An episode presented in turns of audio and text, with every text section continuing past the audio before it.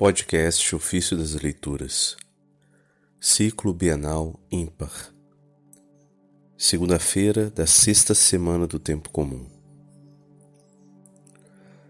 Todos devemos amar a Igreja como mãe. Dos discursos sobre o Antigo Testamento de Santo Agostinho, Bispo.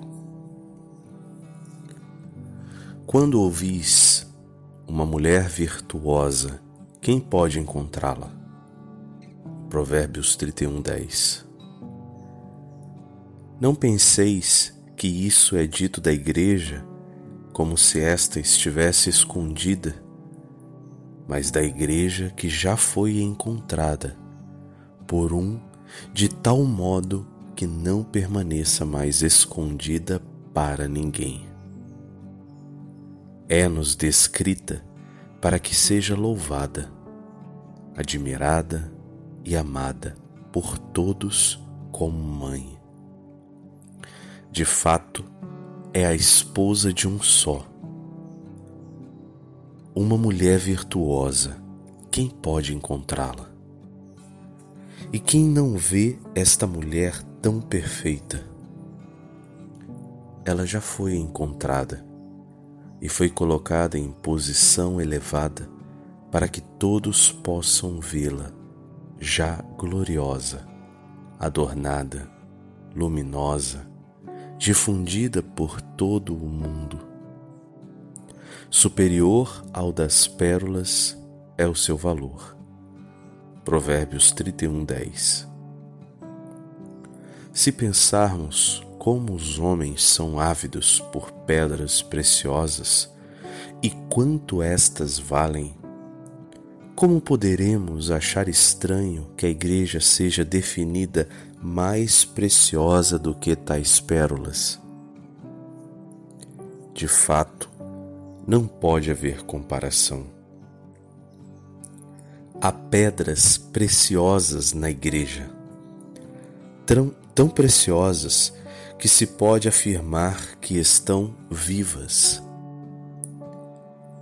Elas são ornamentais, mas a igreja é ainda mais preciosa. Mas eu gostaria de vos advertir sobre estas pedras preciosas e gostaria que vós me entendesseis no sentido que eu quero passar e estivesseis cientes do meu temor. Há e sempre houve na Igreja pedras preciosas. Homens eruditos versados na ciência e na eloquência e em todo o conhecimento da lei divina. Não há dúvida de que são pedras realmente preciosas, mas dentre elas, algumas se separaram da joia desta mulher pedra preciosa para a doutrina foi Cipriano, dotado de brilhante eloquência, e foi a doutrina do Senhor a dar-lhe esplendor e permaneceu na sua joia. Pedra preciosa foi Donato, mas que se separou dela. Uma pedra preciosa quando não permanece encravada na joia, cai na escuridão. Era necessário que permanecesse no colar desta mulher, presa a ele. Diria eu, pedras preciosas são de grande valor. Mas quem não tem caridade já está depreciado perde o seu valor. Pode até se vangloriar de sua doutrina e também de sua eloquência.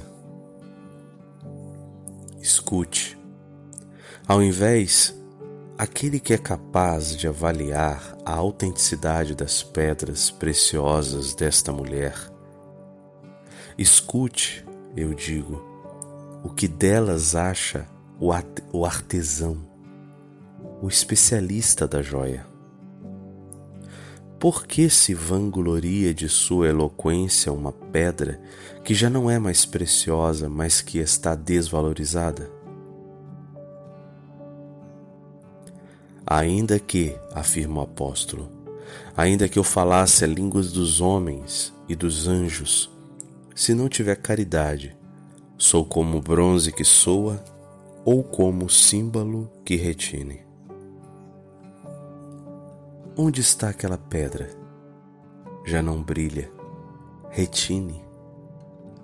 Aprendei, portanto, a reconhecer a autenticidade das pedras vós que quereis ganhar o reino dos céus, que não vos possa encantar uma pedra que não esteja encravada na joia desta mulher. Nela é que mais é, nela que é mais preciosa do que as próprias pedras está todo o valor da joia.